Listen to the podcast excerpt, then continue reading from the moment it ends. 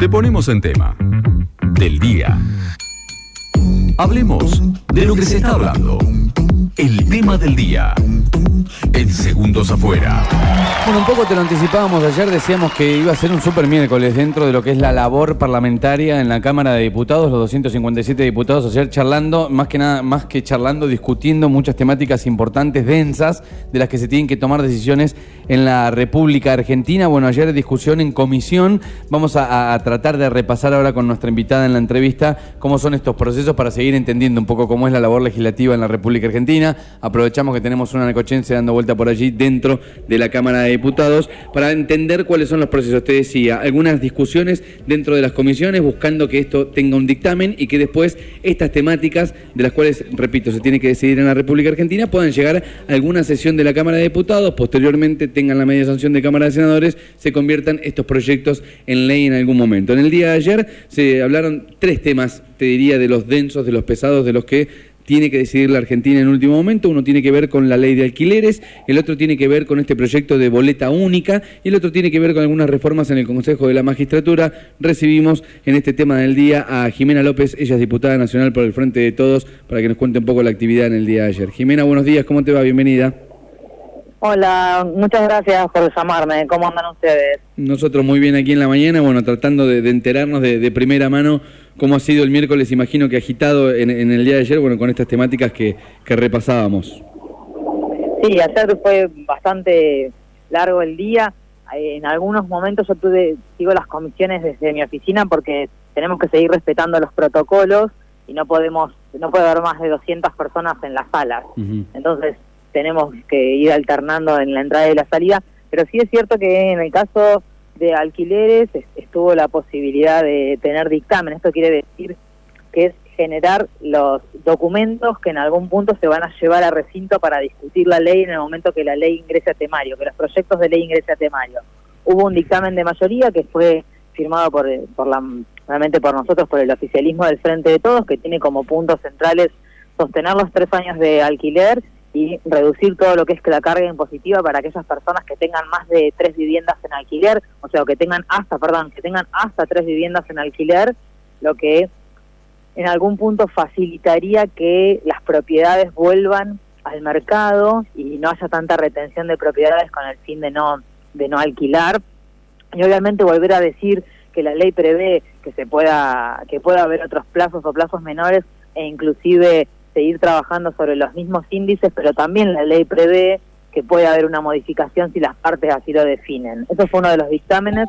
Después está el dictamen de Cambiemos, que se llaman dictámenes te, de minoría. Te, consulto, te, consulto esto como para, para ir aclarándolo para aquellos que no tenemos la dinámica de, del mundo legislativo para ir entendiéndolo. Cuando vos decís obtiene dictamen, esto quiere decir que el proyecto comienza a tener un poco más de forma para en algún momento discutirlo en alguna sesión. Digamos que la ley todavía no está modificada.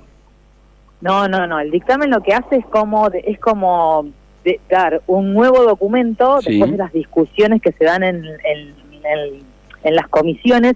Se genera un nuevo documento sobre los artículos que se van a modificar y el cómo. O sea, se trabaja okay. sobre la ley que se está discutiendo en ese momento y se reescribe sobre en base a ese dictamen. Y se firma y hay dictámenes de mayoría cuando alcanza obviamente más cantidad de firmas y dictámenes de minoría que pueden ser uno o varios que tienen que ver con aquellas con aquellos eh, puntos en desacuerdo que igualmente se van a discutir en el momento que se lleve a recinto. Perfecto. El dictamen también tiene una duración.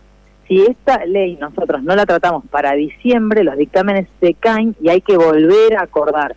El tema es que en el medio estamos obviamente con la ley vigente, que es la que está hasta ahora. Sí, que hay que cambiarla porque ha, ha, tenido varios problemas y digamos que es casi urgente que, que, se cambie esto en algún momento. De hecho, creo que todo el arco político está de acuerdo. Respecto a la ley de alquiler eh, particularmente, el dictamen que ayer logró mayoría tiene que ver con mantener los dos años de alquiler y no los tres, los como tres. está vigente hoy. No, no. Mantener los tres. Okay. El dictamen que logró mayoría es mantener los tres okay. y bajar todo lo que es la carga impositiva a quienes sean propietarios y alquilen viviendas teniendo hasta tres propiedades, ¿sí? Bien. Y respecto a la, a la actualización... Las personas que tengan tres departamentos van a pagar menos cargas impositivas si los ponen en alquiler en el mercado. Eh, eh, eh Jimé, hola, buen día. Eh, eh, Hola, buen día, Lean, ¿cómo andás? Bien, eh, una, una pregunta. En el momento, o sea, usted que, o sea, yo me pongo, a pe- me intento poner en la cabeza de, de un diputado. Le llega información, Sí. dicen, che, bueno, miren, realmente el mercado, nadie está, eh, o sea, no hay departamentos para alquilar, eh, los propietarios prefieren guardarlos, tenerlos en venta o antes que alquilarlos con esta ley. O sea, eh, ¿a usted le llega esa información, le llega un dato estadístico y dicen, bueno, la ley no está caminando, tenemos que adaptarla al mercado? Sí. O sea, es el huevo o la gallina, vendría a ser la pregunta. ¿Cómo, cómo, cómo, cómo lo percibís vos ahí dentro del Congreso? En principio, con esta ley, yo es la primera vez que veo desde que estoy que hay 130 informantes.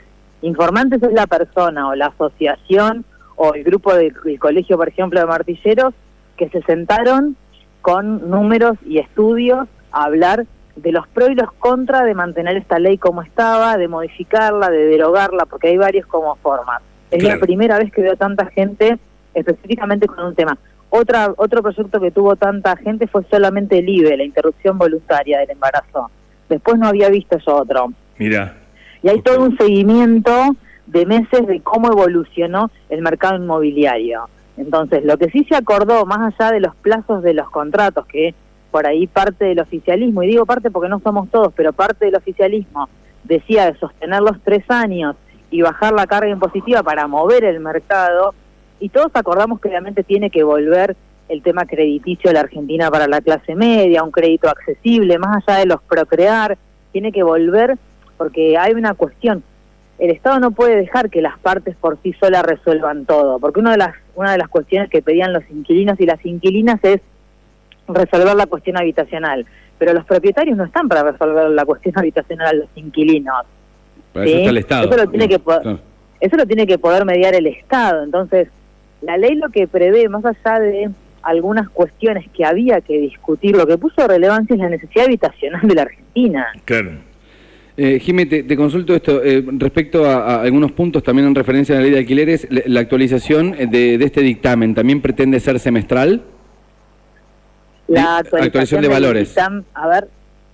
De, lo- de valores del alquiler. Sí, exactamente. Está previsto que sea en semestral. realidad, el, no, el primer dictamen lo que hace es tomar dos índices para que justamente no se dispare, no sea solamente el índice eh, inflacionario, que Ok. te queda siempre por encima del 50, como venimos en la escala, se mezcla dos índices, uno que tiene que ver con el salarial y el otro con el de precios. Ese es el dictamen de mayoría. Igual, a ver, igual hay dos dictámenes más, uno del grupo de Graciela Camaño y otro del grupo de Cambiemos, que son minoría en esta comisión, pero en el momento del recinto, si ellos suman los votos, también pueden ganar esta pulsada Pueden con modificar, algunos claro. artículos. Eh, Sí, porque ellos plantean diferentes índices para regular los aumentos. Una solamente el índice de precios y otro solamente la libertad de las partes. Te escuché en alguna entrevista, Jimé, eh, hacer referencia a- al sistema de boleta única. eh, fue la semana anterior, creo, con, con Pacho Armanelli aquí en Remedio Chino. Te, lo vuelvo a consultar. Sé que en el día de ayer se estuvo hablando de esto, para que nos cuentes en qué instancia quedó todo esto y si es que en algún momento puede llegar a tener dictamen o, o puede llegar a ver, tener algún proyecto serio como para que sea modificado la ley de elección en, en Argentina. Sí, la boleta única como eh, eh, se llama enclavar proyecto de comisión. Cuando vos votás, ellos votaron, no pudieron tratarlo sobre tablas porque no tenían los dos tercios, pero sí tenían los votos necesarios para llevarlo a comisión. Se trata en comisión y nosotros tenemos por calendario del día de esa sesión que en algún punto ganaron, y digo ganaron porque tenían los votos, al 31 de mayo tendría que haber dictamen. Ahora, la semana que viene empezamos con todo lo que es los informantes sobre boleta única, quienes están a favor y quienes están en contra. Y en base a eso se hace un dictamen para llevar a Y después hay que, hay que meter la ley en el temario. A mí me parece que boleta única de verdad es un tema a estudiar, porque es un tema que tiene mucho marketing, pero hay que estudiar muy finito, porque es un sistema electoral que vos modificás, qué es lo que puede pasar en el largo plazo, porque en lo inmediato puede parecer una solución, y a veces en el largo plazo termina siendo un desastre. Y de buenas a primeras, Jime, tu, tu posición, ¿cómo, ¿cómo lo ves? Si, si tuvieses que, que sentarte a estudiar un proyecto, digamos, ¿lo, lo ves con buenos ojos? Yo me puse a estudiar cuando ya empezó a mover el tema. A mí, Sí. a ver, una cosa es mi postura personal y otra cosa es mi postura eh, cuando después se negocian cuestiones adentro de los bloques que tienen que ver con, bueno, a ver, el bloque acompaña como bloque. Yo personalmente creo que de verdad es un tema serio para estudiarlo. eh, yo no estoy a favor de la boleta única porque me parece que, más allá de que hablemos de despapelizar, que es como el marketing para, para el ambiente, y que obviamente todos y todas queremos que no haya ni marketing, ni negociados con las boletas, ni impresiones excesivas. Hay una realidad en la boleta única. Yo te voy a hacer un, te voy a dar un ejemplo muy claro, Raúl. Ponemos Sí. tu cara Sí. y a vos todos los que te acompañan no sabemos ni quiénes son. Yo pongo solamente tu cara. Claro, lo dijo Cristina ayer o antes de ayer que era como que no se podía publicar la lista completa, ¿no? Que la pero- única persona que se veía era la- el uno de la lista. Per- Perdón, eh, eh, eh, yo estoy como un oyente escuchando, pero eh, eh, nadie lee los nombres que hay abajo, Jime, después. O sea, me, eh, No, eh, nadie- o sea, ver, me no, pongo, no, me- eh, eh, eh, eh, nadie lee. Aparte, es nadie leería la boleta. O sea, nos pasa un poco eso, ¿no? Sí, eso es cierto, pero también es cierto, Lean, que la política se ha convertido en una cuestión como de influencer. Yo, viste, si vos no tenés plata para instalar tu cara, es complicado tener una boleta única, porque no tenés, la estructura se, se empieza a flexibilizar. Y empezar, la otra vez, uno de los ejemplos fue Tucumán, que tuvo 70 candidatos, por ejemplo. Claro. en una de las elecciones municipales. O sea, hay cosas que me parece que en las democracias más serias lo que se hace en todo caso es una es una carrera para llegar al final con menos candidatos y candidatas propuestas. Porque de verdad si no es un desgaste, porque que no haya papel no te asegura que no haya no te asegura que ni sea más transparente ni no haya gasto. Después quién regula los gastos en vía pública, en digitales, en, en papel de diario, ¿quién regula esos gastos de campaña? Pero, no pero, solamente eh, la pero, eh, boleta. pero en ese caso, Jiménez, ¿no serían aportes privados, si se quiere? Digamos que yo- yo me presento de- mañana. El tema de los aportes, Sí. el tema de los aportes de campaña también hay que empezar a, a hablar y a discutir. Porque hay una parte que es privada y otra parte que es de la Junta Electoral. Digo, el de la Junta Electoral ya estaríamos cual. ahorrando un montón de dinero si hiciéramos la boleta única. Estaríamos ahorrando un montón de dinero en impresiones de padrones obligatorios que hoy se imprimen por ley, que la Junta imprime tanta cantidad de padrones por fuerza partidaria. Sí. Después, dice, yo el tema del ahorro me parece que termina siendo una excusa. De verdad creo que es un sistema para, para estudiar, porque hay una cuestión. Viste que es como si yo tacho, ¿no? Viste, yo elijo y pongo una cruz. Sí. El hecho de que no haya fiscales, que es una de las cosas que dicen, no, bueno, pero permite que los partidos más chicos, que no tienen fiscales, que no tienen estructura, en realidad el voto ese lo valida alguien que puede decir, no, bueno, pero está muy marcada esta X, pum, abajo. Y en Santa Fe, cuando hablamos con los santafesinos propios y ajenos, genera mucha fragmentación, porque no es tan fácil gobernar cuando vos no tenés eh, alguna mayoría que facilite los proyectos del Ejecutivo. También hay que pensar que se supone que nosotros hacemos política en clave de una estructura, no la política personal, sino eso es muy meritocrático también. Mm. Bueno, yo Jimena que puedo, me banco la campaña, encabezo y el resto que me siga. Claro. No debería ser así. Eh, esto eh, realmente me parece que en, en esta entrevista ni, se ni, ni me parece que dedicándose un año en la Cámara de Diputados se va a resolver porque es, No. es, una, es una rosca política de la historia argentina y, y que de alguna forma es funcional a que las cosas estén como están y hay que muchísimas personas que... O sea, ¿crees que puede haber algún cambio de acá a las elecciones del año que viene o va a ser todo igual?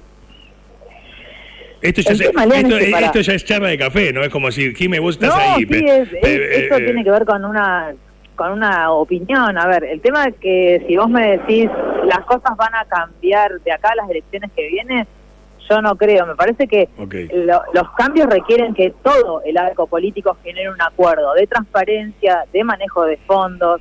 Si vamos a despapelizar, pensemos en aplicaciones. Hoy todo el mundo tiene un celular. Pensemos en otras estructuras. Sí, O sí. sea, en cosas por ahí más más modernas, más accesibles, pero no, o sea, no yo estoy bastante cansada de todos lados, ¿eh? no solamente los de la oposición, de las frases de marketing que no le resuelven la vida a nadie. Eh, Jiménez, cosa- sobre estas dos Sí, cuestiones, ya para casi un cierre, te, te consulto. Eh, Respecto a la ley de alquileres, eh, ¿cómo sigue, digamos, en el proceso legislativo?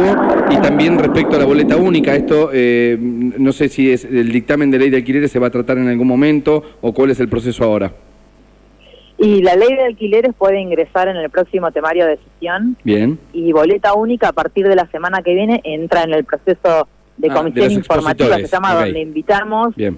A, a, gente por fuera de la Cámara que venga a hablar de los pros y los contras y el 31 de mayo por agenda hay que hacer un dictamen de boleta única, porque fue así como se votó adentro del recinto. Ok, ahí, esos son los procesos. Jime, muchísimas gracias, siempre atenta al llamado y siempre informándonos de primera mano cómo se mueve el Poder Legislativo hoy en la República Argentina, así que gracias. ¿eh? Bueno, gracias a ustedes, un abrazo.